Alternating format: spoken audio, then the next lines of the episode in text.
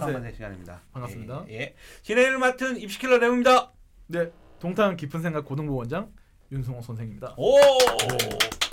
아 지난주에 뭐 진짜 시작부터 따끈따끈했어요.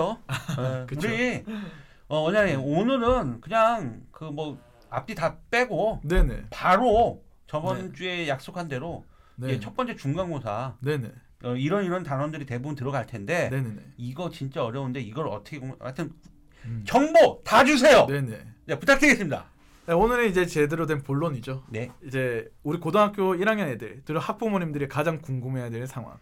제 첫 중간고사 어떻게 공략할 거냐. 그렇죠. 예, 그 첫 중간고사를 잘 받기 위한 전략 음. 이런 건데 일단 지역마다 조금 차이는 있지만 실질적으로 중간고사 시험 범위는 2차 함수까지 들어가는 학교가 있고요. 음. 그다음에 여러 가지 방정식까지 들어가는 학교가 있습니다. 근데 좀 더 자사고나 수학을 좀 잘하는 학생들이 많이 모여 있는 학교는 여러 가지 부등식까지 시험 음. 범위가 들어갑니다. 그렇게 해서 뭐 마지노선은 여러 가지 부등식까지, 그 다음에 대다수는 여러 가지 방정식까지, 그리고 좀 짧게 들어가는 곳은 2차 함수까지가 이제 시험 범위가 될 거예요. 자, 그러면 여기서 이제 좀 많이 어렵고 좀 우리가 약간 강약 강약을 둔다 했을 때 네. 뭐 어려운 파트가 있고 쉬운 파트가 있고 어디를 좀 집중적으로 공부를 해야 되고 어디에서 집중적으로 어려운 문제가 많이 나오냐 음. 이게 되게 궁금하실 음. 거잖아요. 어, 첫째는 어, 단원별로 제가 설명을 드리겠습니다. 처음 단원이 이제 다항식의 연산에서 곱셈 공식과 관련된 문제가 나와요. 거기서는 보통 이제 3.8점짜리, 뭐 3점 초반짜리 음. 해서 내신에서 가장 좀 쉬운 문제, 음. 단순히 이제 공식을 외워서 적용하는 그런 문제 음. 위주로가 나와요. 그래서 막 그거 문제를 막 너무 어렵게 이렇게 팔 필요는 없어요, 사실.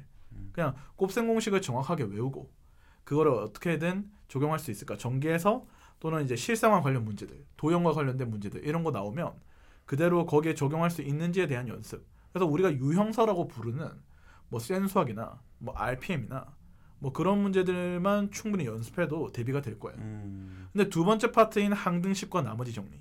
여기가 좀 아이들이 많이 어려워합니다. 아. 네.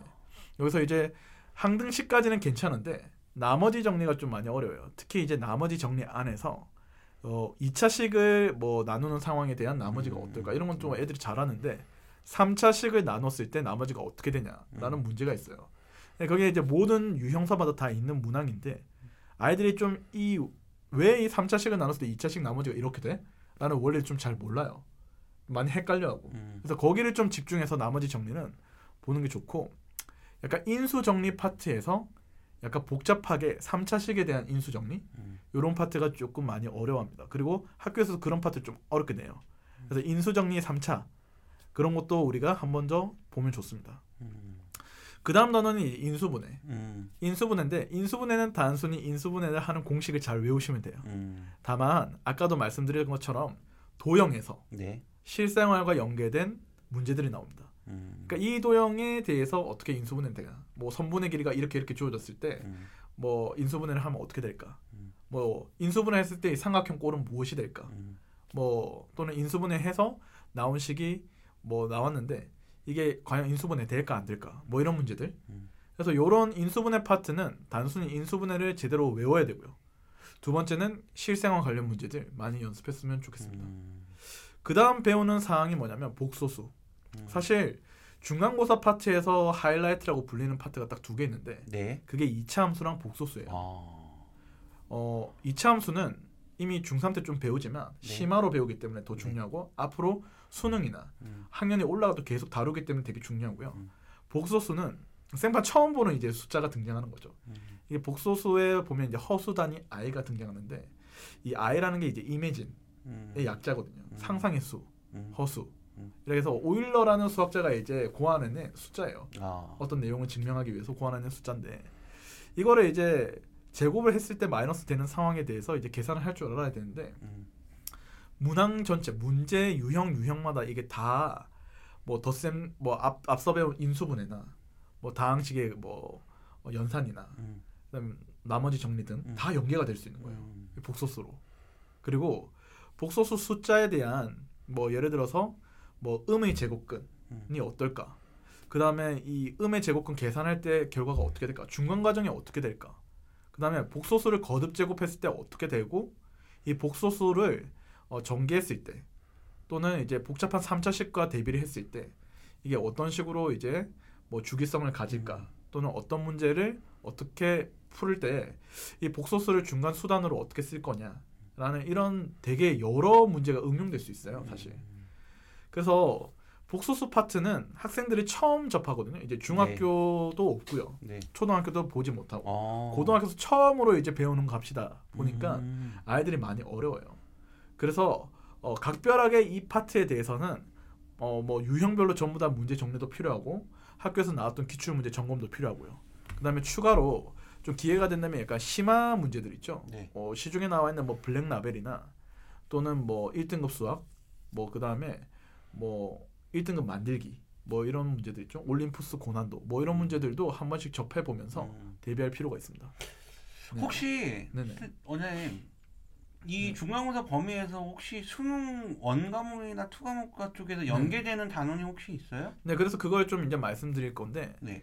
복소수 다음에 배우는 파트가 이제 2차 방정식. 아. 그래서 2차 방정식 다음에 바, 배우는 파트가 이제 2차 함수예요. 예. 1차, 2차 함수. 예. 그러니까 2차 방정식은 중3 내용이랑 크게 다르지 않습니다. 네. 뭐 근의 공식 외우고 네, 네. 뭐 근과 계수와의 관계. 음. 그다음에 이제 뭐 방정식의 해는 뭘까? 음. 구하는 방법. 이게 단데 2차 함수는 달라요. 음. 2차 함수는 이제 고등학교 중학교 때 배웠던 2차 함수와 다르게 고등학교에서는 뭐 접하는 상황. 그 다음에 이제 대소 관계. 음. 절대 부등식이라고 하는 항상 이제 성립하는 부등식과 연계될 수도 있고요. 음. 그 다음에 이 2차 함수에 대해서 나중에 수학원 배울 때 음. 고등학교 2학년 되면 수학원을 배우는데 수학원에 이제 지수 함수나 로그 함수가 그 치환을 했을 때 2차 함수 모양꼴이 돼요. 음. 그래서 뭐 실근의 위치 관계나 그 다음에 또는 뭐 실근의 범위, 음. 뭐 실근의 가질 조건 네. 뭐 이런 것들에 대해서 2차 함수랑 엄청 연계가 됩니다. 그래서 이제 학교에서도 이런 중요성을 많이 알다 보니까 네. 특히 중간고사 파트에서 2차 함수를 가장 중요하게 생각하고 좀 문제를 좀 어려운 내용 네. 위주로 좀 많이 내요. 네. 그렇기 때문에 당연히 중간고사 할 땐 복소수와 2차 함수 요거를 이제 가장 중요하게 생각하고 이제 대비를 해야 된다 라고 네. 하고 2차 함수는 앞으로 여러분들이 뭐 원의 방정식에서도 볼 수 있을 거고 네. 그 다음에 고등학교 2학년 수원, 음. 수투 음. 심지어 이제 나아가서 미적분 파트까지 음. 다 연계가 되기 때문에 음. 2차 함수에 대한 성질이나 그런 특성들은 이제 정확히 알고 있어야 될 겁니다. 음. 특히 근과 계수의 관계에 음. 응용될 수 있는 문제 유형들은 전부 다 음. 알고 있어야 된다 그 말이죠. 여기까지 중간고사 범위라고. 아니요 이제 조금 더 남았는데 아, 더 남았어요. 네. 여러 가지 방정식 있고 여러 가지 예, 부등식 예, 있습니다. 그 예, 2차 함수 예, 다음. 예. 근데 이 여러 가지 방정식이란 것은 어 좀 이제 새로운 방정식이에요. 음. 그러니까 중학교, 중학교 때, 때 배웠던 거하고 배웠던 건 조금 다, 약간 다른 거죠. 음. 그러니까 뭐 방정식이 뭐 예를 들어서 뭐 분수꼴에 대한 식으로 정리했을 때 방정식 음. 또는 이제 우리가 상반 방정식이라 해서 이제 좌우 대칭 모양 꼴의 식에서 어. 해를 어떻게 구할 거냐 음. 이런 것도 이제 응용돼서 나오고 그 다음에 어 우리가 x, y라는 두 문자가 나는데 x, y의 문자의 그 위치를 바꿔도 똑같은 방정식이 있어요. 음. 그래서 그런 방정식의 해는 어떻게 구할까라는 음. 것도 나오고 그 다음에 연립 방정식인데 음. 약간 중학교 때는 난이도가 다른 거죠. 그냥 1차원적인 연립 방정식이 아니라 2차 방정식과 연계된 연립 방정식이 나와요. 음. 그래서 여러 가지 방정식이 딱 들어가는 순간 어, 전혀 중학교 때 배웠던 내용 이상으로 좀 어려워지기 때문에 음. 실질적으로 각 상황에 맞는 방정식 풀이법에 대해서 다 암기를 하고 적용을 할 수 있어야 됩니다. 음. 어, 그러기 위해서는 어떻게 대비하냐면 일단 유형선은 다 봐야 돼요. 음. 뭐 센 수학이네, RPM이네, 음. 뭐 이런 것도 있죠. 음. 그리고 학교가 내신이 어떻게 나올지는 잘 모르겠지만 보통 내신 기출에 있는 범주를 벗어나지 않기 때문에 음. 내신 기출을 한 번 더 점검할 필요는 있죠. 음. 그리고 여러 가지 부등식 같은 경우는 들어가는 학교가 있고 학교가 있고 없는 학교가 안 들어가는 음. 학교가 있는데 보통 자사고나 음, 과고 뭐 네. 이런 데가 아니면 사실 안 들어갈 겁니다. 네. 2학기 그냥 그냥 기말고사 범위예요. 음. 그냥 1학기 기말고사 범위로 넘어갑니다. 음. 그래서 사실 여러 가지 방정식까지가 중간고사 범위고 음.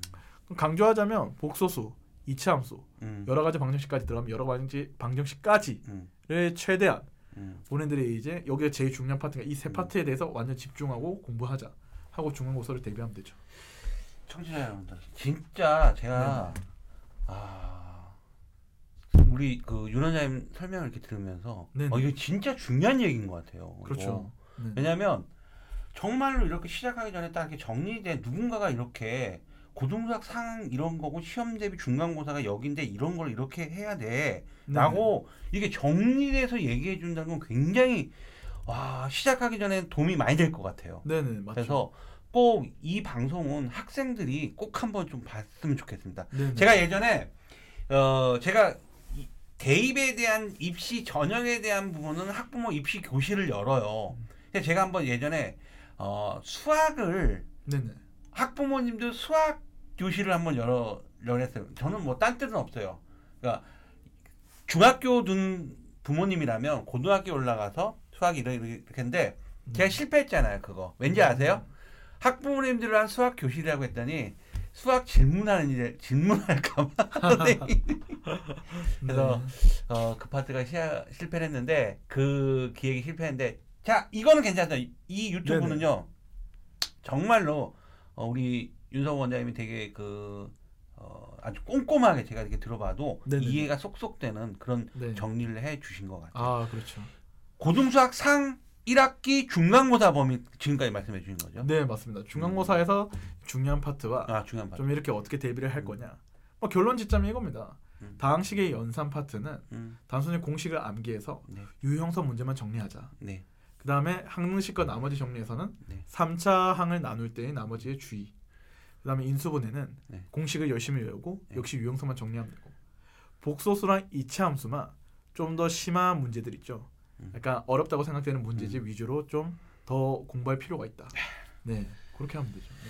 마무리 정리까지 깔끔하게 해주셨습니다. 자 네네. 다음 주는 그렇다면 네, 네, 1학기 기말고사 범위에 네, 대해서 맞습니다. 또 우리 어, 윤 원장님께서 정리를 해 주도록 하겠습니다. 예, 예. 자 1학기 중간고사 중요하고 기말고사는 아직 멀었다 그 생각 아닙니다. 네, 네. 차라리 기말까지 한번 싹 다 이 방송 들어보는 게 아, 맞습니다. 훨씬 더 유리할 수 있습니다. 그렇죠. 다음 주에 기말고사 1학기 기말고사 범위를 네. 또 우리 윤 원장님이 어, 리얼하게 또 정리해 드리도록 알겠습니다. 하겠습니다. 자 네. 오늘은 중간고사 아주 깔끔한 정리 감사드리고요. 네, 여기까지 방송 진행하도록 네. 하겠습니다. 수고하셨습니다. 다음 주에 네, 뵙겠습니다. 다음 주에 뵙겠습니다.